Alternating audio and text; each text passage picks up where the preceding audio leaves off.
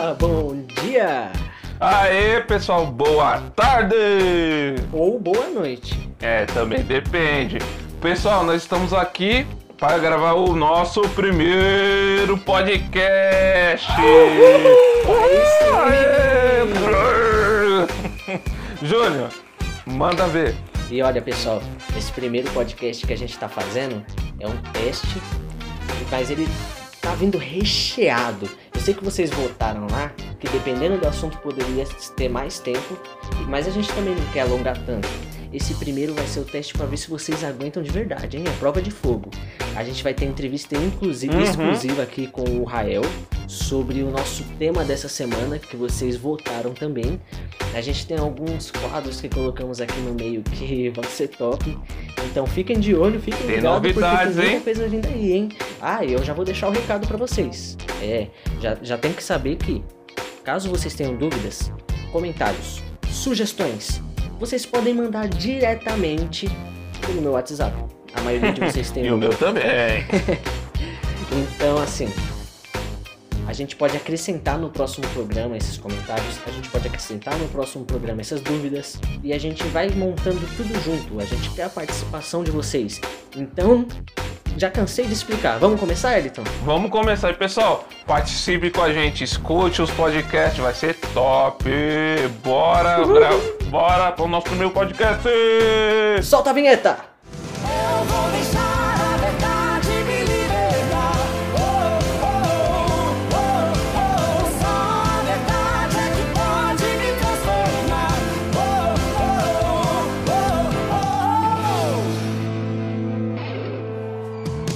Sejam muito bem-vindos a essa entrevista. É, muito obrigado pela presença, Rael. É, só vamos nos apresentar, né? A primeira vez que a gente está fazendo aqui pro podcast. Então, eu, como entrevistador, Marcelo Melo, vocês já me conhecem, adolescentes e demais ouvintes. E Elito, você pode se apresentar pro pessoal? Ô, lógico, para quem não me conhece, Pirulito sou eu. é brincadeira. Como para muitos aí, é, estamos aqui no nosso podcast aqui para os adolescentes para os demais ouvintes também. É, vamos estar com, é, adentrando aí com um tema muito legal com o nosso convidado aí. Se apresente, Mano Rael. É, bom, prazer. É, meu nome é Israel. É, entrevista aí para vocês aí pro podcast e espero que seja muito edificante aí para todos. Amém. Amém. O tema do nosso podcast de hoje, escolhido pelos adolescentes em grande maioria, foi Como lidar com vícios. E é um tema interessante até porque, cara, dá muito pano pra manga isso daqui. Antes da gente começar diretamente, eu queria fazer aqui um- uma espécie de debate com vocês pra gente ir se situando dentro do tema, porque primeiro de tudo, se questionando como lidar com vícios. Mas pra vocês, o que é um vício? Fala aí, Rael. É, bom, o vício, na minha concepção, né? O vício é, é tudo aquilo que se você deixa de, de fazer, né? Aquilo que você é, que você deixa de fazer, aquilo te afeta no emocional. Então, quando você tem um hábito ou é, alguma coisa que você faça ou que você ingira, o que seja, que aquilo se você deixar de fazer, ele te afeta emocionalmente ou fisicamente, aquilo pra mim se torna um vício.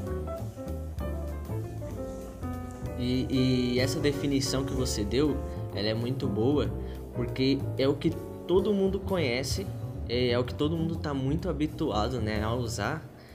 E eu dei uma pesquisada sobre o que, é que está no dicionário, né, sobre a palavra vício. E lá consta como defeito ou imperfeição grave de pessoa ou coisa. E uma segunda definição que ele traz é justamente de qualquer deformação que altere algo física ou funcionalmente. E justamente no que você falou, aquilo que toca no emocional e que faz com que a pessoa ela de certa forma perca sua funcionalidade, né? É, ela é abalada não apenas fisicamente, mas numa maneira mental. E o exemplo que o dicionário dá é a questão da balança viciada, ou seja, que está dando um peso errado, que foi adulterado, que já não está mais cumprindo aquilo que lhe era a função original. E originalmente falando, para vocês que estão ouvindo, vício, ele na verdade vem do latim vitius. E ele, designif- ele designava um tipo de, de falha de fato. E não era uma falha como a gente conhece hoje por vício, da pessoa ter aquela dependência ou estar apegada, mas era alguma falha em algum tipo de coisa que faz parte da integridade dela, que é comum a ela. Então, uma das primeiras definições que a gente pode colocar aqui para vício, antes da gente continuar o debate, é justamente uma oposição de vício contra virtude. Tem uma, uma socióloga americana, Margaret Mead, que ela dá uma definição que eu achei interessante. Vamos ver se vocês concordam comigo. Ela diz que o vício e a virtude, eles são antagonistas porque os dois eles tratam duas coisas em ordem diferente, prazer e a dor. Ela vai dizer que a virtude é quando você primeiro passa pela dor para alcançar um prazer, ou seja, você passa por um momento difícil para conseguir conquistar algo e aí nisso você tem a virtude. E você tem o vício como a oposição a isso, quando você busca primeiro o prazer, mas o resultado depois disso é algum tipo de sofrimento ou dor. O que vocês acham dessa definição dela? É bem legal essa definição dela. Dá para, assim, ter bastante discernimento do que, ela, do que é vício e virtude. Bem, bem, como eu posso dizer, bem amplo. Não é amplo a, a palavra que eu quero usar, mas é algo que deixa bem claro, né? Bem sucinto. Claro e sucinto, né? Pela explicação rápida que você deu agora. E aí, Rael, você concorda? É, eu, eu, eu acho interessante, eu acho interessante. É, é claro que é, em alguns contextos eu acho que é, é meio até complicado fazer esse tipo de, de, de comparação, né, paralelo aí. Porque é, não necessariamente muitas vezes as pessoas elas vão é, é, trazendo pro lado aí do das drogas, né, tal. É, não necessariamente vai ser por é, por um momento de dificuldade ou algum tipo de coisa assim que elas vão buscar é, uma droga, alguma coisa assim, né? Às vezes é só pelo prazer mesmo e tudo mais. Então assim é, é uma definição boa. Eu, Bem eu gostei mesmo. da visão dela. É interessante porque justamente quando a gente fala de vício, eu nunca tinha parado para pensar nessa oposição dele à virtude, porque geralmente a associação que a gente faz quando a gente fala de vício é vício e hábito. Porque, por exemplo, quando a gente fala de hábito, a gente sabe que hábito é aquilo que a gente faz de maneira usual, que a gente está acostumado a ter na rotina, no dia a dia. É hábito. A gente já se acostumou a fazer isso repetitivamente. E geralmente, quando a gente trata de vício, a gente considera que o vício é um hábito, só que mal, porque ele é um hábito que te prejudica. E, e- e, acho que esse é, o, é o- a maneira mais comum da gente acabar tratando o que é um vício, que- não é, Elix? É sim, porque assim, é, assim, assim, na minha concepção, vícios e mau hábitos ele andam de mão dada, né? Porque assim, os maus hábitos, assim, eh, jogando por um modo pejorativo, abrange uma ampla va- variedade de comportamentos negativos, né? Aí pode ser definida como pode atrapalhar no seu crescimento pessoal, até cristão também, e pode ser referida de, é, como alguns chamados tipo pecados é, do espírito, como inveja, ciúme, maldade e mexericos, algo assim do tipo, entendeu? E com isso é, podemos referir a vários comportamentos compulsivos, como reações exageradas, consumo exagerado de algum tipo de bebida ou comida, gastos, gastos em excessos, pornografia e trabalho em excesso, onde entra também o vício, né? Ou seja, esse negócio anda de mão dada. Maus hábitos vai gerar vícios também. Eita. Que depende muito. Depende muito daquilo que. É aquilo que a pessoa. É um comportamento negativo da pessoa, entendeu? E aí, Rael, o que, que você acha? Isso. Vícios e maus hábitos andam de mão dada, são a mesma coisa ou um acaba gerando o outro? É, eu acho que os maus hábitos, assim, eu, eu não creio que seja um vício, um mau hábito. Porque eu creio que o vício ele afeta é, muito mais emocionalmente do que o mau hábito. Eu creio que o mau hábito ele tá muito ligado a- ao meio que você vive, né? É, a palavra Isso, hábito ela também, já vai dizer também. isso, né? É, é- é pelo meio, né? Às vezes é um, é um método que você que você é, desenvolveu para conseguir fa- fazer alguma coisa. O vício não. Aham. O vício é, é aquela. Ele vai ter um momento que ele vai ultrapassar esse limite de tipo racionalidade. Eu acho que, o- que o mau hábito ele tem uma questão de racionalidade em cima. O vício não. O vício Ah, ele vai legal. chegar num, num tempo que você já não vai ter um raciocínio mais lógico, entendeu? Você já vai perder o, Uhum.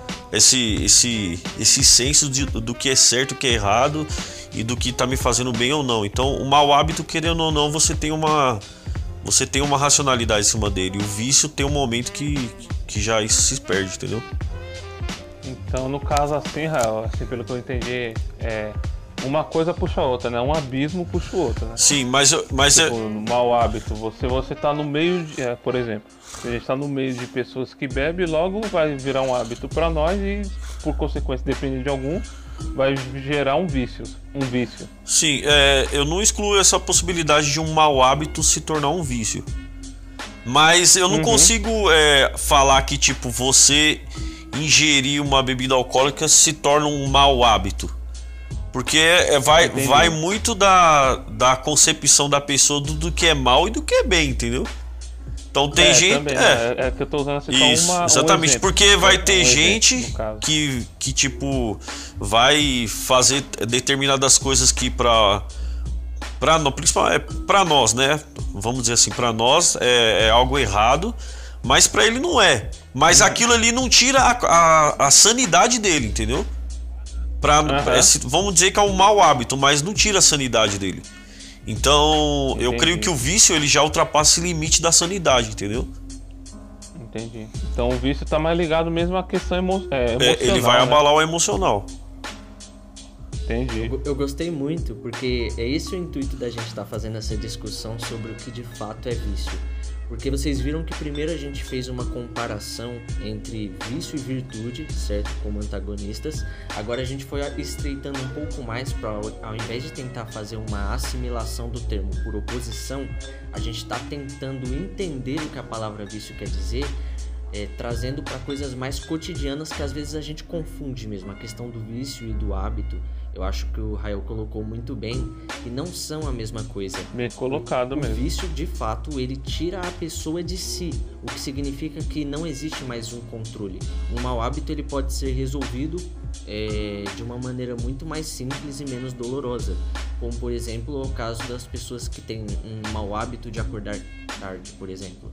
Para isso, ela só precisa de repente de um ou dois dias dormindo mais cedo e aí isso já muda completamente a maneira do corpo dela se dispor e é o suficiente para ela conseguir retornar um hábito que ela julga bom.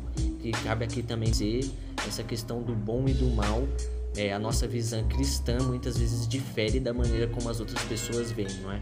Mas acho que é um bom ponto justamente para colocar, porque aí vem a terceira, o terceiro tópico, que eu acho que estreita ainda um pouco mais. Porque a gente falou sobre vício e mau hábito, mas agora eu quero fazer também um paralelo entre vício e mal, mas não o mal no sentido de mal com o, né, de alguma coisa que tem o gosto ruim, mas o mal de malignidade, o mal que a gente conhece como aquele mal bíblico, aquele mal antagônico à imagem de Cristo. Esse mal, para vocês, existe uma proximidade entre esse vício, que muitas vezes é tido como algo puramente físico, é, e como o Rael descreveu, que muitas vezes acaba tocando também no emocional de tão intenso que é a experiência, e o mal tido como uma coisa moral, espiritual, é, para além do que a gente vivencia no dia a dia? É, bom, é, aí a gente vai entrar já no âmbito aí do nosso contexto, né, o contexto cristão. Então eu creio, eu creio no seguinte, é, por mais que a gente é, esteja nessa terra e tudo mais, e a gente tem a nossa vida do cotidiano e, e tudo, biblicamente a gente sabe que existe um mundo espiritual. Então tudo que acontece, eu creio, tudo que acontece no mundo físico é um resultado do mundo espiritual. Então, é, vamos supor, uma, uma pessoa está no cotidiano dela e ela é apresentada às drogas por meio de outra pessoa. Essa outra pessoa é, que apresentou as drogas para ela provavelmente chegou a, a, a, esse tipo de vida porque não, ti, não, é, não tinha uma vida espiritual assim definida, né? Não conhecia Deus como deveria. É, então ela teve essa fraqueza de, de cair nessa vida e apresentou para outra. Então, é, é, resumindo, tudo é uma consequência do espiritual. Embora que o resultado venha no, na carne da pessoa, né? Por, por conta do vício e tudo mais. É um resultado espiritual, porque uma pessoa que tem uma vida espiritual, né? Uma, uma vida de comunhão com Deus, ela vai ter a ciência de que, ó, isso aqui não é para mim, isso aqui eu não devo fazer, isso aqui tá totalmente contra os princípios que, que o nosso Deus ensinou, que Cristo nos ensinou. Então ela já vai sair fora disso, uhum, entendeu? É, por uhum. conta do Espírito Santo, né? Então, para mim, é, de fato, o, a nossa vida, a nossa vida carnal, ela uhum. é um resultado da nossa vida espiritual. Boa, boa. E aí, Elito, o que, que você acha dessa constatação? Não, sim, bem colocado pelo Rael mesmo, porque, assim, pelo contexto cristão, né? A Bíblia diz que a gente devemos é, aprender a andar em espírito. Está em Gálatas, né? Que as coisas da carne é, compete com as coisas do espírito e o espírito contra as coisas da carne. E assim, é bem colocado mesmo e faz sentido, porque se você tá com uma vida mal, então seu espiritual tá, tá muito ruim, entendeu? Agora quando você tá com uma vida espiritual ali firme na rocha, lógico que assim, a questão do vício, que também abrange essa parte espiritual e também emocional, não vai te afetar tanto. Então, eu creio muito é, nisso eu, mesmo. Eu, eu, achei muito interessante os, os pontos que, que foram colocados até agora, né? E só fazendo um adendo, porque essa questão do vício, a palavra vício em si, se a gente for pesquisar na Bíblia, a gente não vai achar o termo vício, mas a gente vai muitas vezes encontrar, é, como o Eliton falou é, quando a gente estava no tópico sobre hábito, é, termos como bebedices, gulodices, é, orgias e esse tipo de termo que muitas vezes era usado para um mau comportamento. E aqui é que entra o, o ponto que eu quero colocar, uhum. porque eu acho que essa questão de vício, a gente define muito bem qual é o termo vício para a gente saber do que é que a gente está tratando nesse podcast de hoje. Mas a gente, antes de tratar dessa questão do vício que é tão palpável, que a gente anda na rua e a gente tromba com pessoas que nitidamente estão alteradas e são dependentes químicos, a gente tem que entender esse plano por trás, como o Rael bem colocou, que muitas vezes ele atinge e faz com que as pessoas sejam movidas a essa condição, não é? Que é justamente esse mal primordial. Então, querendo ou não, a gente volta para aquela questão que já se tornou, né? É, há muito tempo, principais do, da nossa visão cristã, que é o pecado original. Ou seja, é, as pessoas elas foram criadas para funcionalmente é, estarem com Deus, estarem em comunhão com o próprio Deus e serem puras. Mas a partir da queda do homem, lá no pecado original, todos os homens eles são afastados dessa comunhão que tinham com Deus e eles só conseguiram tomar isso através do segundo Adão, que é Cristo. Então, o que é que eu quero colocar aqui? O que é que eu quero dizer com isso? Que na verdade esse mal que permeia o mundo É um mal que, é, me desculpem, agora eu tô fazendo uso do termo original do, do vício, é, da questão de não cumprir mais a sua funcionalidade devido a algo que adulterou é, isso que inicialmente era, entende? Então, o vício original, não no sentido em que a gente trata hoje em dia, mas naquele sentido original da palavra, seria justamente é, esse pecado inicial que afasta os homens de Deus e que aí sim a gente consegue traçar um paralelo, embora não seja na mesma intensidade é, do vício que a gente trata hoje, muitas palavras bíblicas que nos advertem e nos ajudam a enfrentar essa questão. Porque aí, querendo ou não, a gente consegue definir os tipos de vício é, em diversos níveis. Então, por exemplo, vamos ver se vocês concordam comigo. A gente tem esse vício físico, ou seja, algo biológico, é algo que gera uma dependência química, a pessoa ela sente falta no corpo. Existe aquele vício também psicológico, que aí já é o nível que a gente já conhece mesmo, porque passa do nível físico da pessoa sentir para acabar indo para um nível ético, para um nível moral, dela não discernir mais as coisas, para um nível sentimental. Bem, é, dela não conseguir controlar, ter mais o controle sobre o eu, não conseguir mais compreender é, o self, né? não se compreender mais como indivíduo, ela ter é, esse afastamento daquilo que ela originalmente era. E tudo isso como consequência do espiritual. Porque se a pessoa ela estivesse firmada e alicerçada é, em Cristo, muito provavelmente ela não entraria tão profundamente né, nessa decadência, que é justamente do que a gente está tratando aqui. O... Eu sei que a gente tem muito mais para falar sobre esse tema, eu estou gostando de como a conversa está sendo direcionada. A gente acha que já tem quase uns 20 minutos de diálogo. É, eu vou fazer uns minutinhos agora de break para a gente entrar com algumas notícias e logo mais a gente volta com esse podcast e fiquem ligados aí, por favor. Muito obrigado a todos. Ai, eu não acredito nisso. Falo mesmo. Vou contar tudo pro pastor Elias, que é meu amigo. Esses adolescentes do Brasil para Cristo. Menina do céu, você não sabe da maior. Elito, sabe uma coisa que a gente se esqueceu de fazer? O que, cara? A gente pode aproveitar agora o intervalo para ligar pra Dona Inês. O que, que você acha? Bora ligar pra ela, vamos ver como que ela tá. Chama ela aí, vamos Já fazer uma chamada de ligando. vídeo aí. Já tô ligando. Alô? Alô, quem Alô? que tá Dona Inês? Irmã Inês, aqui é o Marcelinho e o Wellington. Tudo É, bem, Wellington. Vanês? Lembra É de nós, é o Dona Marcelinho do Inês? mercado? Não tô lembrada direito. Da igreja, Dona Inês. Ah, Marcelo da igreja. E, e, e, e quem tá com você? Eu não ouvi direito, tô velho. É o Elito, o Pirulito. Ah, o Hélito, filho do Roberto, saudoso Roberto. Só de ouvir a voz, como pude me enganar. Hélito, dos ca... da pele dourada da cor do pecado. Os cabelos puros e crespos, como os cabelos de Pelé e as palavras do apóstolo Paulo. Menino, como é que vocês andam? Ah, por aqui tudo bem, viu, Dona Inês? É, a gente ligou mais pra ver Ai. como é que é que a senhora tá. Porque nessa quarentena deve estar difícil, né?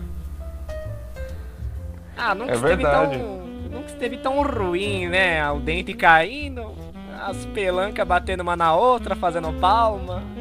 nunca esteve tão ruim, mas tudo na glória. Mas e das novidades? É O mesmo, você Dona conta, Inês? Dona Inês? Que conta de novo. Fala aí, como tá Jorginho? Jorginho, como é que tá? Jorge tava aqui, foi bus... Jorge, vai buscar um Vic Vaporub pra tua mãe e vai fazer massagem no meu ombro porque eu não tô me aguentando. Ai, o Jorge é um menino educado, um menino próspero, se formando na faculdade, mas eu tenho umas coisas a dizer que eu ouvi da minha janela, dos ouvidos que tudo ouve e dos olhos que tudo vê, né? Não tem nada a ver com os iluminários, não, tá? Eu sou de Deus, sou de Os Illuminatis. Tô ficando velho, mas tô, tô ficando velho, mas não tô mudando minhas convicções. a, a coisa que eu ouvi dizer na rua, né? Aquele tal do. aquele tal do, In, do In, Whindersson, né? O O Whindersson. nome do menino lembra aquele tal do programa de computador Windows, né? Que se fala. É o Whindersson, irmanês. O que, que tem, Heitor? Ah, o. Ah, o Whindersson, nome de paraibano. A mãe dele deve ser que nem eu, dá os nomes do filho, tudo de. O nome do meu filho é Valdivaner, também Valdemiro. Mas o que eu ouvi dizer, né, é que o, que o menino se separou daquela tal da Luísa Luísa Sonsa, né? A menina lá de. Não, Dona Inês, é Luísa Sonza. Sonza, com Z. É, é Sonsa? Son- Ah, desculpa que eu tô ficando velho perdendo a dicção. E. É assim, eu ouvi dizer, né, que essa tal da Luísa, minha do funk, né, da, da música da depravação, da vergonha, ainda bem que as meninas da, da Dobrac do Brasil para Cristo não dançam, não se rebaixam esse tipo de estilo musical, se é que pode dizer. Mas eu ouvi dizer que ele que ele. Eu ouvi dizer que eles se separaram, né? Hoje, tá, hoje em dia tá tudo perdido, né? Casa um mês, briga em um, separa no outro e deixa os filhos aí descalços na rua. É complicado, né, Dona Mas eles separaram e o que, que você acha que vai acontecer agora? É, eu não sei, tem que orar por eles, né? Que essa menina tome vergonha na cara e deixe de dançar um funk e vista uma roupa. E que o Whindersson grave uns vídeos de camisa também. Que eu tô aprendendo a mexer no celular do nada, abre o tal do, do, do Tubil, é assim que faz? YouTube. Inês. Aí, aí tá o menino lá na casa dele, mas este caso de separação me faz lembrar lá do menino do gospel, o Leonardo Gonçalves. Ai, como eu gosto das músicas do Leonardo Gonçalves. Que separou lá da, da tal da Daniela, menina pra casar, né? Ai, que, que, que pena. É, Bem complicado, complicado, né? né, Será irmã? que os casais. Será que os casais do meio gospel estão se sentindo desacreditados do amor com essas notícias? Ah, eu não sei dizer, viu, Marcelo, mas no meu tempo com o meu segundo marido, que descanse em paz, o Haroldo, vivíamos trancafiados em casa, mas não fazendo besteira, e sim ou lendo a Bíblia, ouvindo o saudoso Ademar de Campos. Ai, Inês, isso era engraçado, É. viu? É, calma, irmã Inês, não é bem assim, né? Paulo, em sua carta aos Coríntios, adverte que Deus julgará os de fora. Isso quer dizer que só poderíamos julgar a situação se convivêssemos com os dois. Aí sim a gente teria voz para corrigir, entendeu, irmã Inês? Não é verdade, Júnior? É, inclu- inclusive, Eliton, esse- essa correção tem que ser uma correção em amor. O próprio Paulo, assim como você falou em 1 Coríntios, vai falar que nós devemos julgar sim os que são de dentro da igreja, porque estamos todos debaixo desse mesmo preceito e dessa mesma fé e dos mesmos estatutos divinos. Mas esses que estão fora da igreja, eles não seguem os mesmos estatutos que a gente. É, não cabe colocar o mesmo peso. E é só por isso que a gente entrega nas mãos de Deus, sabe? Além disso, vamos falar a verdade. Eu sei que a gente fez o comentário aqui, mas que tipo de cristão a gente seria se o nosso principal exemplo de casal fosse qualquer casal aí de fora, ou até mesmo da igreja, e não exatamente um casal de dentro da Bíblia? Você sabe, tem muito casal na Bíblia que inspira. Ruth e Boaz, eu acho lindo. É o amor de Oséias com Gomer. Sabe, tem muito casal que dá pra usar como referência. Ai, mas menina Marcelo, como você fala de uma forma estudada e bonita, né? Puxou o Marcelo pai, meu amigão. Mas uma coisa que eu não concordo, né? É que esses divórcios acontecem muito rápido, né? Os jovens têm que conversar, né? Meu, que não sei antigamente. Olha, Dona Inês, se tem uma coisa que todo mundo tem nessa quarentena é conversar. É verdade. É verdade, Júnior. E nesse caso é, de divórcio, Jesus disse é, em Moisés, assim, ele cita Moisés no caso, por causa da dureza dos vossos corações, vos concedeu separar-se de vossas mulheres. É, mas não tem sido assim desde o princípio, né? Divórcio é assunto muito complicado, irmã Inês. De fato, o casamento deve ser levado a sério. E para isso existe um namoro, né? Porque é a base. Porque já no namoro você já conhece a pessoa ali, já vai se habituando e depois já vai pro casamento, né? É Então verdade. é, é necessário ter um bom momento de namoro, aproveitar ali aquela fase, não pular nenhuma etapa do, do namoro para depois seguir pro casamento. É isso daí. Até porque, como a gente falou, é complicado, né? Cada caso é um caso. é, E antes de tomar alguma decisão drástica, é sempre bom conversar com alguém. Então, olha, dona Inês, não sai espalhando aí pro pastor Elias, não, viu? É melhor conversar primeiro com esses casais que a senhora citou. Ou melhor, lembra os namorados que eles podem se aconselhar com os líderes. E lembra pros casais que já são casados que eles têm o presbítero Luiz e a Roseli para conversar, que eles têm o pastor Elias para dar o aconselhamento. Então, antes de qualquer casal decidir alguma coisa drástica, é melhor orar primeiro, se aconselhar, é melhor ir atrás de alguém que ajude. Agora, quanto a esses casais famosos aí que a gente citou, a gente não pode falar muito. É, A gente só pode orar, né? E pedir para que sejam direcionados por Deus no fim das contas. Olha, Júnior, eu tava aqui pesquisando, aqui também irmã Inês, é bom a gente ter, a gente ter esse papo aqui agora nesse momento. E eles não foram os únicos a se separarem não, viu? Em Xi'an... Ah, não? Não, não, cara. Em Xi'an, capital da província de Shanxi, na região central da China, é, foi registrado em março desse ano um recorde de, de número de pedidos de divórcio. Coisa estranha, né, cara? Durante esse confinamento que estamos vivendo. Nossa, é um momento para todo mundo estar mais próximo, estar se divorciando e se separando. Acho que era melhor não fazerem muitas piadas sobre esse, esse fato, essa questão de marido, mulher, de separação, porque tem muitos é, ex-casais sofrendo, é, marido sofrendo em casa, né? Porque para muitos casais está virando realidade isso. Ai, menino, é um negócio difícil, né, menino? Mas, ai, nossa, esses casais de hoje, nada é como antigamente, como disse. Tem que ouvir muito, tem que ler muito a Bíblia, ler muito a carta do apóstolo Paulo, que é rígida.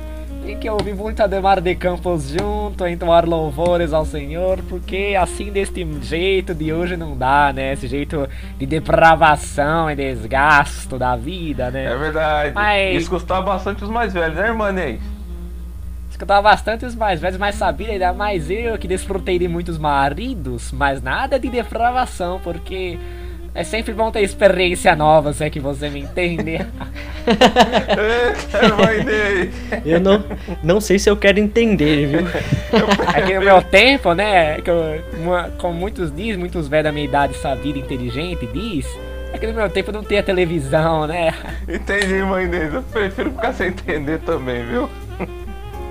Então, outra coisa também interessante, Diga, né, que eu vi na minha janela, outra coisa que eu vi na minha janela, né, essa tal do prorrogação do confinamento e da multa, né, porque se fosse o único problema o confinamento, meus filhos, eu tava bem. Estão dizendo por aí que a gente vai ser multado se não usar máscara. Uma dica que fica da irmã Inês é que não importa se você é feio ou bonito, mas especialmente se você é feio, não importa usar máscara, você vai ficar feio de qualquer jeito, só vai se proteger. e meus filhos querendo prender em casa, né? Um absurdo isso. Eu queria subir ali no pé de laranja, pegar uma laranja, não pude. Me puxaram pelo pé, me prenderam e colocaram máscara. Irmã Inês e suas pérolas. Ei, olha, o, o irmã Inês, na verdade, o uso obrigatório da máscara, ele começou em 30 de abril no Distrito Federal, mas a aplicação de multas, ela começou de fato no dia 11 de maio, né, segunda-feira. E mesmo que você seja o Bolsonaro lá no Distrito Federal, você pode ser multado em até 2 mil se for visto sem máscara. Isso eu tô falando de lá, né? Porque agora o governo do estado de São Paulo eu digo agora, mas foi antes do Distrito Federal, no dia 5, publicou um decreto que determina o uso geral e obrigatório de máscaras. Isso se aplica a todas as 645 cidades paulistas. A multa aqui vai de 276 reais a 276 mil. E é claro que depende do caso, né? Mas você sabia que pode até dar prisão, pode dar até 4 anos de cadeia. Mas rapaz, isso aí é verdade, viu, Júnior e Inês? Aqui do lado da igreja, sabe o que aconteceu?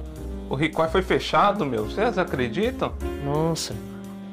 Não estavam seguindo as regras da, da vigilância sanitária. Porque, ó, olha só, eu tava aqui pesquisando, fiquei muito curioso. É porque esse decreto cai como questão de vigilância sanitária, né? Para nós, pessoas físicas, que estiver indo ao mercado vai ter penalidade leve. Aí, graças a Deus, né? Porque ficar pagando multa, lutar contra o corona, aí não dá, né? É muita Todo coisa. mundo sem dinheiro, aí não dá, é muita coisa, né? E, e, e mais para os comércios isso deve agravar muito. Quem fica responsável pelo monitoramento é a Polícia Municipal, vale prestar atenção nisso. E isso na verdade é desde 2001, aqui em Diadema, né? Não sei como são nos outros estados, outros municípios.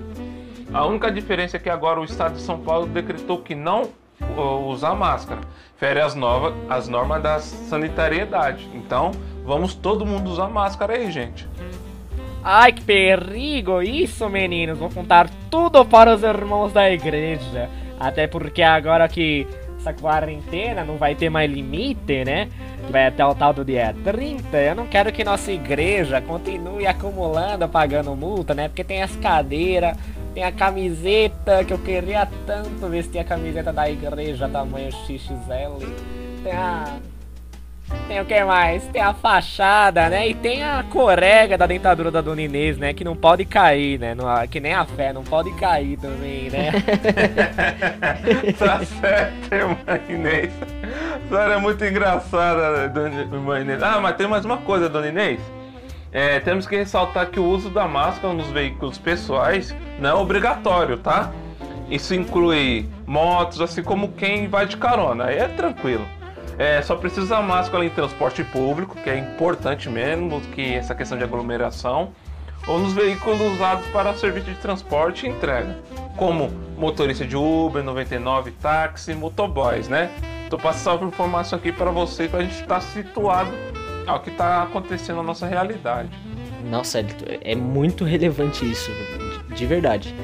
Mas eu tenho aqui a dúvida na minha cabeça, né? A, a grande questão é se eles vão conseguir monitorar todo mundo. Mas sinceramente, vamos deixar isso de lado, porque eu mesmo não vou correr o risco. Eu já tô usando a máscara desde antes para ir no mercado. É, eu acho que só não na igreja, viu? É melhor mudar, porque a situação tá grave. É Ah, verdade. é um, é um negócio pior que o outro, né? O mundo só tende a acabar, né? Que Jesus volte logo e puxe, porque todo dia de manhã eu vou na minha laje, levanto os braços e falo que o rei me puxa, porque eu não aguento mais. Sabe que outra coisa eu ouvi, né? Porque, porque minha janela é abençoada, viu, né? Só o presbítero Christian que tem a sua laje. Eu também tenho a minha janela, minha laje do olho que tudo vê, que tudo ouve também. Tem nada a ver com os iluminários, como eu falei no começo, né? Se eu falei, não tô lembrada mais. Uma outra, outra coisa que eu vi que deve ser interessante é esse negócio aí de, de além da cesta básica, né? Tem que incluir a máscara nas compras e tudo culpa daquele chinês lá, falando daquele roqueiro também, que ritmo também, outro de satanás, vergonhoso.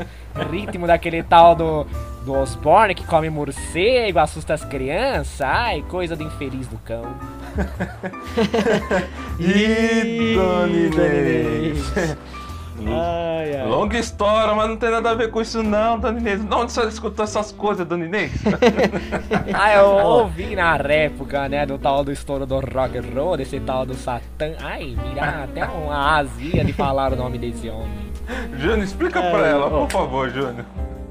Vamos com calma, vamos com calma. Primeiro de tudo, é, vamos falar de- desse Ozzy aí. No show achou que era um brinquedo e o caso foi tão grave que ele foi obrigado a receber um monte de vacina contra a raiva. Pra vocês verem o risco, o risco de, de comer morcego. então, assim, só pra deixar claro, aquele vídeo que tava circulando há um tempo atrás de uma, é de uma chinesa sim, comendo uma sopa de morcego. Mas esse prato que ela tava comendo, ele é exótico. Tudo bem que pode ser comercializado sim morcegos na China, mas até agora o que a gente tem que colocar os pingos nos is é que de acordo com a OMS, a Organização Mundial da Saúde, não existe nenhuma comprovação científica de que a tal sopa de morcego tenha sido responsável pela disseminação do novo coronavírus na China. Então, assim, tem que deixar essas coisas claras, porque a gente até faz piada, né? De ó, sopa de morcego, o pessoal podia ter pelo menos. Mas não existe comprovação ainda, né? Existem as suspeitas. É verdade. Irmã Inês, a senhora é um amor, viu? A senhora é muito engraçada também. Mas não compartilhe qualquer história não, que o senhor ouve por aí, viu? Tem muita coisa que é boato e vira fake news. Coitado do Batman, deve estar sofrendo até agora. Ai, o, o, o Elito, filho do, do saudoso Betão Roberto. Sabe de uma coisa, Elito? É que eu tô naquele tal do grupo do Zap Zap, que eu sou velho, sei mexer com esses, com esses tecnólogos, tec, technology. E eu fico meio perdida e meus netos ficam enviando, ficam enviando uns negócios pra me assustar, pra eu ficar esperta. E aí eu recebo esse tipo de notícia, né? Inclusive, outra coisa interessante, um assunto pra finalizar, é que outro dia eu abri minha janela e vi o filho da irmã Tânia com um saco na mão. Certeza que aquilo era um bebê. Vou contar tudo para o pastor Elias, que é meu amigo. Irmã Inês. Ai, meu Deus.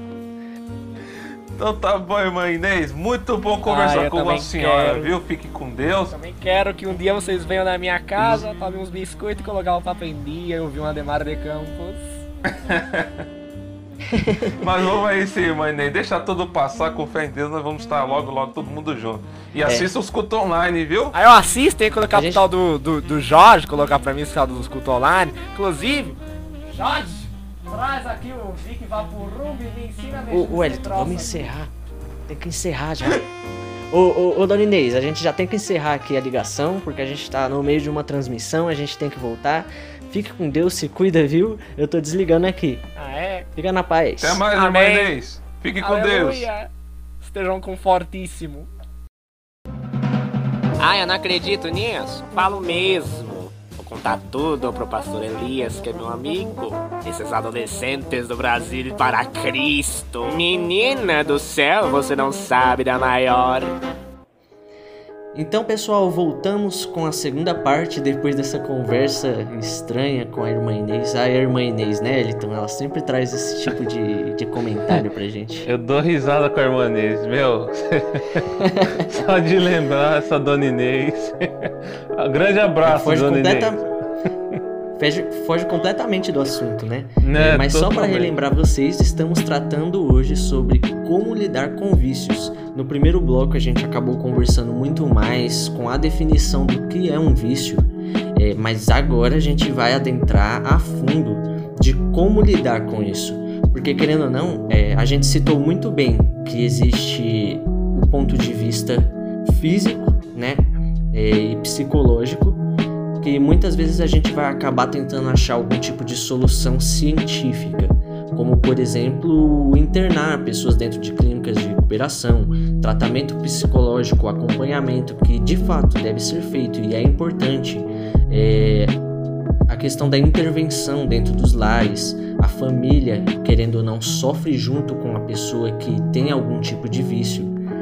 Tudo isso são coisas que quem não é cristão está de certa forma acostumado a ouvir e a maneira como todo mundo sabe que pode ser tratado, mas nós sabemos também de muitos casos em que as pessoas, elas mesmo passando por esses processos, elas não conseguem ser libertas de fato desses vícios.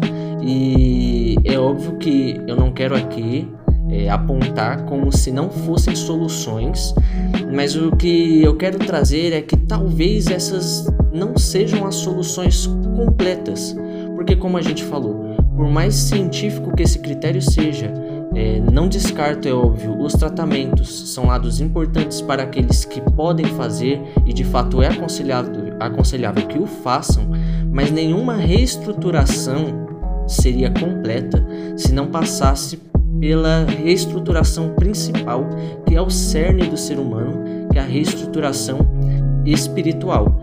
E aí a gente acaba colocando um ponto de vista que, querendo ou não, hoje em dia eu não sei vocês, mas é, eu tenho sentido essa, eu tenho sentido essa impressão de que o pessoal é, tem uma certa repulsa, ou eles têm um medo, um receio quando a gente dá algum ponto de vista religioso. É meio que com medo, né, de como que as coisas vão ser tratadas, do que o pessoal vai falar. Ah, Até porque a gente acredita em curas, assim como a gente acredita em milagres operados por Deus. E aqui é que tá é, um ponto que eu quero polemizar com vocês, E querendo ou não, nesse bloco vocês vão ouvir o Rael falar um pouco mais sobre esse ponto e como que funcionou para ele essa questão da reestruturação física, psicológica, espiritual. É, para você, Rael, o tratamento em si ele substitui uma vivência cristã, uma reabilitação cristã, a pessoa ser transformada por Cristo, como nós dizemos? É, aí a gente tem vários pontos que a gente tem que, tem que colocar, né? É, primeiro ponto, é, para nós é, cristãos, o mais importante de tudo, com certeza, é a nossa salvação. Isso é verdade. O fato de acreditarmos em Cristo, crermos que Ele morreu por nós na cruz, é, para perdão e remissão dos nossos pecados e tudo mais, esse é o essencial. E por que, que eu digo isso? É, a gente vai ter inúmeras pessoas que, que eram usuários de drogas e tudo mais, e que sem precisar se converter ou acreditar no, no Cristo crucificado, elas resolveram parar com os vícios. É, seja por instituições que, de reabilitação e tudo mais, ou por, por vontade própria. É, conseguiram parar. Só que o fato é, é, o vício, é, o vício ele vai afetar o corpo como ele afeta um pouco o raciocínio, ele, ele afeta algumas coisas, isso é real. Só que para nós que somos, que somos cristãos, o, o- hoje, hoje, o mais importante de tudo é a salvação, é a, é a alma. É a questão do de você ser livre, não de um vício, porque o maior vício é, não, é, não é da droga, não é da bebida, não é do cigarro. O maior vício ele tá ligado ao- à questão do caráter mesmo. É, é o que você falou um pouquinho mais é, no começo aí da entrevista, que você estava falando a respeito do pecado original, né? Então eu acredito que é, o, o pior defeito do ser humano é a questão da é, de querer ser independente. Não digo do- de uma forma errada, eu digo da forma de querer ser independente de Deus. Então a gente, o ser humano ele te- teve esse mal desde o começo, né? Ele, ele rejeitou o conselho de Deus, ele falou não, quero, vou fazer o que eu quero fazer. Eu quero viver a minha vida. Eu quero fazer, eu, eu quero as minhas escolhas. Então aí que, que começou tudo, né? O, proble- o grande problema foi esse, né? A questão do do, do seu Aham. orgulho, né? A questão do, de- do seu ego, né? Querer fazer o que o que acha que tá certo. É aquilo que Paulo diz em Romanos, né? Que Deus entregou a eles as suas próprias paixões, né? É, e- e- ou, né, a gente pode interpretar, os entregou aos seus próprios vícios. E eu acho interessante essa questão, justamente essa palavra que o Rael usou. Essa busca por independência. Mas é uma coisa muito interessante É que o ser humano ele foi criado, ao que parece, para ser dependente. E dependente exclusivamente de Deus. E quando a pessoa ela não aceita isso de ser dependente de Deus, ela acaba se tornando dependente de outras coisas. E aí é que vem a dependência afetiva, É aí é que vem a dependência é, de substâncias químicas mesmo, a, a dependência física. Então, eu acho muito interessante essa palavra utilizada, porque muitas vezes as pessoas veem independência como um- um- uma liberdade, né? Uma liberdade total. Mas essa liberdade total, sinceramente, ao meu ver, é um mito, porque você sempre vai ter algum jugo para carregar. Você sempre vai escolher é, qual prisão você quer fazer parte, qual fardo que você realmente quer. E o fardo do evangelho é leve, mas ainda assim é uma escolha. Você está entre aspas, aprisionado ao que a palavra diz que você tem que fazer. A gente compreende que são mandamentos que Deus nos ordena por amor e porque a dependência dos critérios dele e dele, o próprio Deus, é o que vai nos fazer sentir essa plenitude e estarmos de fato bem com nós mesmos, bem com, com o mundo, com Deus. E se não aceitarmos essa dependência de Deus, acabamos nos entregando à dependência de outras coisas. E acho que, que aí é que mora justamente o perigo. Porque a pessoa, ao invés de estar entre aspas, porque é como a maior parte das pessoas que não são cristãs veem, aprisionados a preceitos do evangelho, elas acabam se tornando aprisionadas às suas próprias paixões, aprisionadas aos seus próprios desejos, aprisionadas às suas falsas verdades. E é justamente isso que Paulo trata, né, na, nas suas cartas. Se eu não me engano, a carta dele ao- aos Coríntios, 1 Coríntios principalmente, ele vai tratar dessa questão de estar aprisionado, estar encarcerado ou estar dependente do pecado, quando não nascemos para ser assim. Entendi. E Júnior, também aproveitando com o que você está falando e o que o Rael falou também, tem essa questão do que eu ouvi muitos testemunhos, muitas pessoas falam assim, que antes de conhecer a Cristo, ela, a gente, como eu já- comentado antes com vocês, antes de conhecer a Cristo, eles tipo, tipo tinham aquela sempre aquela mesma sempre indagação, aquele vazio de alma, aquele anseio por algumas coisas, né? O que passa, o que muitas pessoas passam buscar aí fora, como você já tinha citado, é alguma coisa para satisfazer, né? E acaba se tornando um vício, uma dependência mesmo. E, e para como você mesmo falou, é, quando essas pessoas realmente têm um encontro com Deus, elas se libertam, vivem, tem uma, uma transformação mesmo, os frutos do Espírito Santo, Deus passa a habitar nelas. E como diz em João, se não me engano, no capítulo 8, só não me lembro bem do verso agora. Conhecereis a verdade e a verdade vos libertará. A partir do momento que eles conhecem essa dependência de Cristo, dependente de Cristo, eles não sentem mais falta de nada. É a graça, a graça que afoga, né? É aquela graça que o pessoal geralmente prega que ela não tem como fugir porque uma vez que você adentrou ela, não existe coisa melhor para se experimentar e você tem essa convicção e essa certeza e embora ainda tenhamos, né, o risco de acabar caindo em outras coisas porque somos humanos, uma vez que você conheceu, não adianta. Você pode passar por qualquer situação e sempre vai passar pela sua cabeça e você sempre vai lembrar: Poxa, eu sabia onde é que tinha o pão que me alimentava antes, mas hoje eu tô mendigando uma coisa que eu tinha. É, já, já vou fazendo um gancho aqui, se você me permite, Rael. É, querendo ou não, Pra quem não sabe, o Rael ele é meu primo, então a gente se conhece há muito tempo, basicamente desde que eu nasci. É, e a gente sofreu uma situação, né, durante um tempo que o Rael ele acabou adentrando justamente nesse mundo das drogas.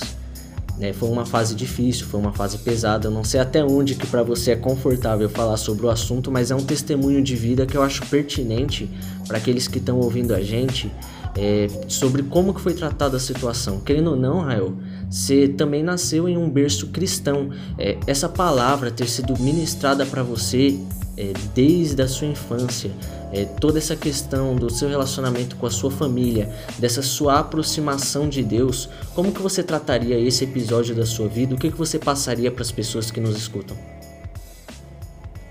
É, bom, é, como você já bem disse aí, eu nasci num, num lar cristão, né? É, minha mãe, é, meu pai eram cristãos. Minha mãe era uma, uma- sempre foi uma cristã assim mais fervorosa, né? Meu, ele era, não era, vamos dizer que ele não era muito assíduo, né? Mas é, eu não posso dizer que eu nunca tive um exemplo de cristão dentro da minha casa, né? Então minha mãe sempre foi, foi cristã. Então, o que que acontece? Eu, eu, eu deixei o, o de frequentar a igreja na minha adolescência, né? Então assim, na minha concepção, eu creio que uma pessoa que ela conhece verdadeiramente a Deus e aquilo ali entra no coração dela de verdade mesmo, e ela tem essa proximidade com Deus e esse conhecimento, essa relação com Deus, é, eu creio que ela ela vai fazer o possível para aquilo para aquilo nunca é, aquilo nunca se esfriar. Ela vai sempre manter esse relacionamento com Deus, porque ela compreendeu que que sem Deus a gente não é nada, a gente não, não passa de pó e cinza, né? Como, como disse Abraão. Então, eu creio que ali na minha adolescência, né? Ali por volta dos. dos, tre, é, dos 14, 15 anos ali, é, eu, eu frequentava a igreja, né? Pela questão dos do meus pais e tudo. Só que eu ainda não, não, não conhecia, eu não tinha entendido, aquilo não tinha descido no meu coração. É, aquilo era mais uma questão de, de eu ir junto. Eu conhecia as histórias bíblicas, tudo mais. Minha mãe era professora de, de escola para crianças e tudo mais. E ela teve diversas funções dentro da, da, da, da congregação. Só que aquilo ali nunca desceu de verdade no meu coração, ao ponto de eu compreender coisas mais profundas como, como hoje eu compreendo, né?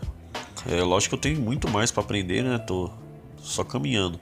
Mas é, eu creio que, que assim, é, o que a gente tem que buscar, é, principalmente para os adolescentes, é a curiosidade de conhecer quem é esse Deus conhecer a história, conhecer uhum. o porquê desse amor que ele teve pela gente. Saber quem é ele. Ter o desejo no coração de, de querer saber mais, entendeu? Porque eu, eu acho que eu, eu era pouco curioso. E uma coisa que eu quero deixar. É, assim. Uma coisa que eu quero deixar para vocês assim é o seguinte. É, eu creio que Deus, na sua infinita misericórdia, ele teve, ele tem misericórdia dos seus filhos, porque eu, eu, não, eu não havia compreendido ainda, e Deus teve misericórdia de me esperar.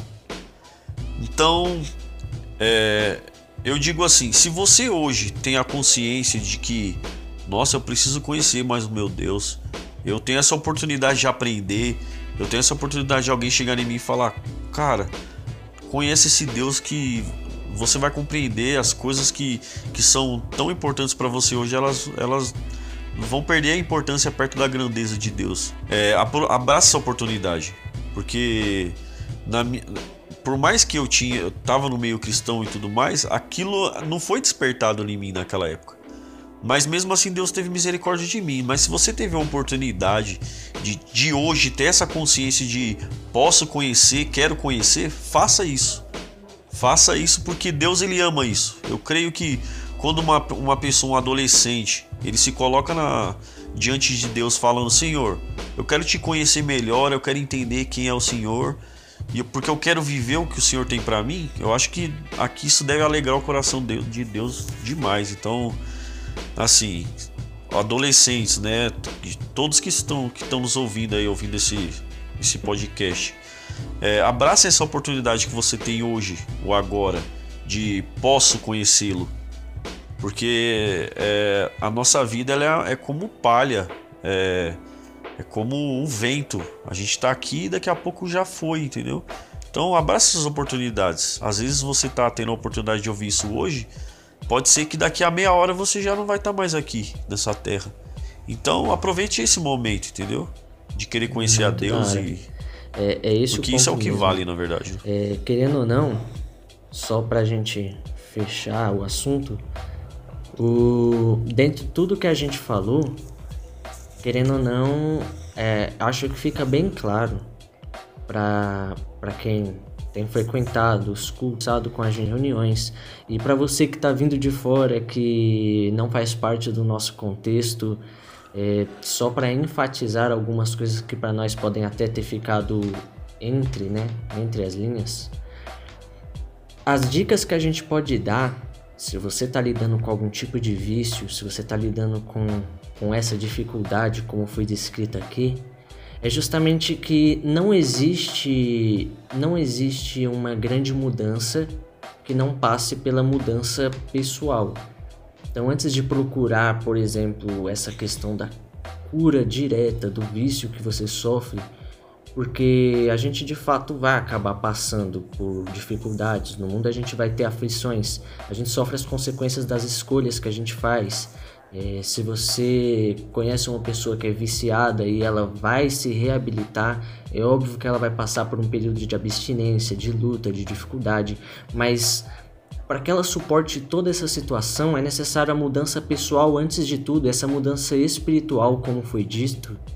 Da pessoa compreender a grandeza de Deus e do amor que Ele tem por ela, da oportunidade que Ele tem dado no dia a dia para que o conheçamos mais e mais, na oportunidade que Ele tem dado para que nós o busquemos e que, ainda que alguns tenham se desviado, estejam com pensamentos dúbios, Ele ainda assim, em seu imenso amor, nos dá tempo, não, não permitiu ainda que a morte nos toque de maneira que nos afaste permanentemente, mas nos dá uma oportunidade de descobrirmos esse amor que se revela a nós.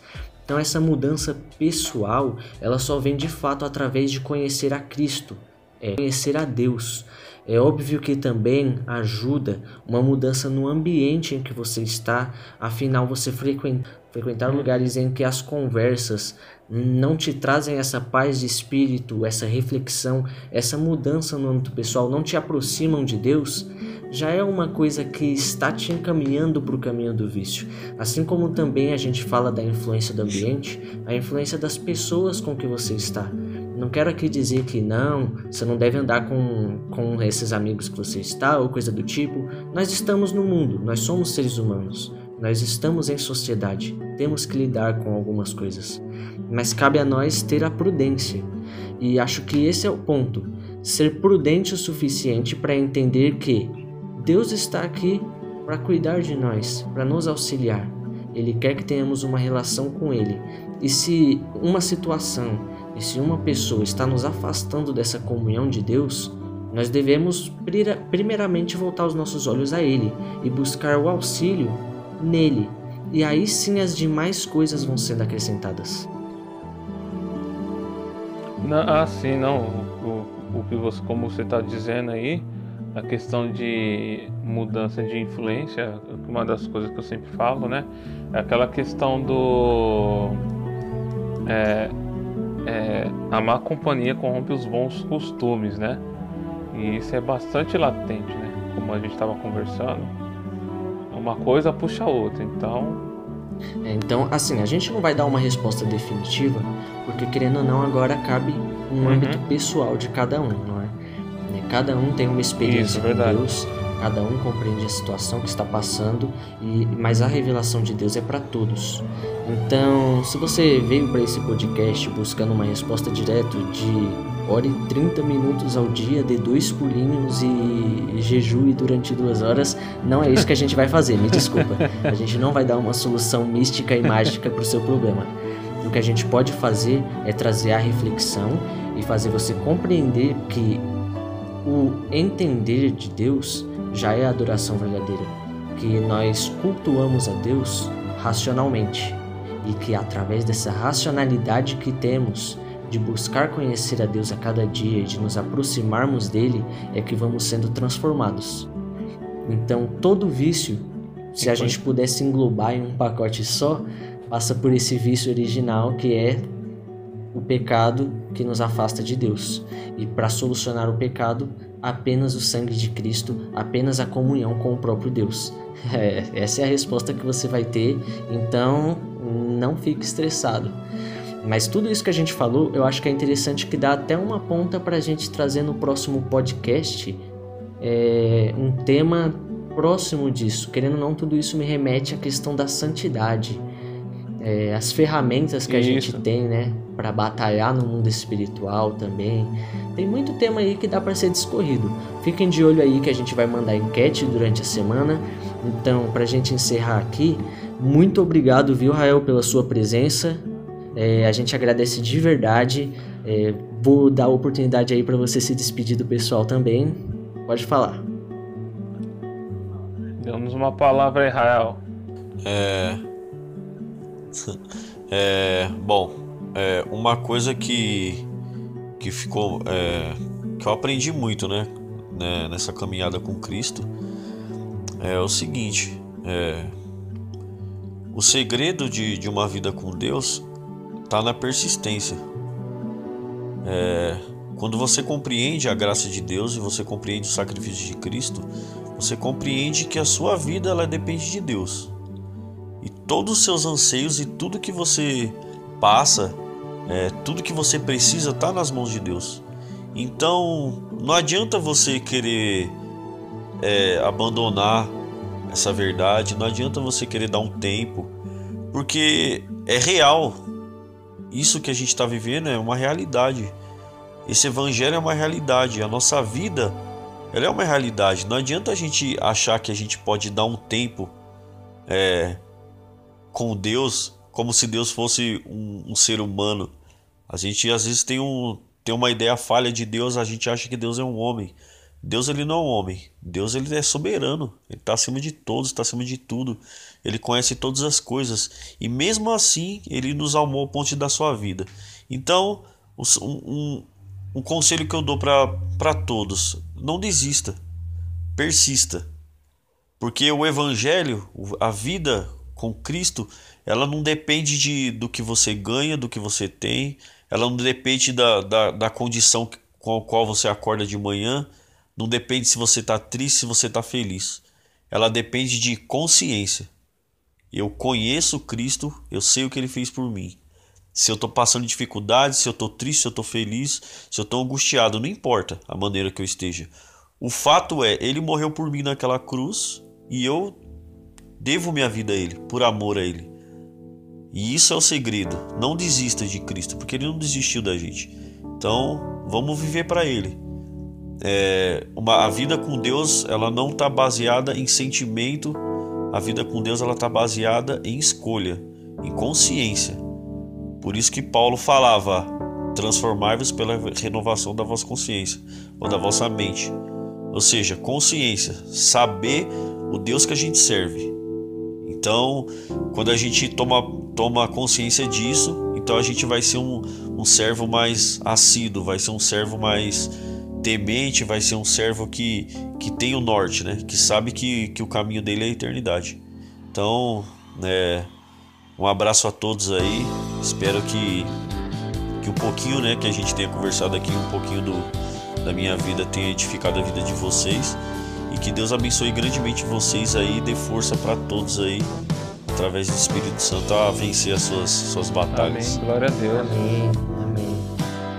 Obrigadão mesmo, Obrigado, Rael. Rael. E a gente termina por aqui o nosso podcast. Eu não vou dar nem muita oportunidade, porque vocês sabem que o Pirulito fala pra caramba. hein? Quem tem dom de língua aqui é você, Júlio.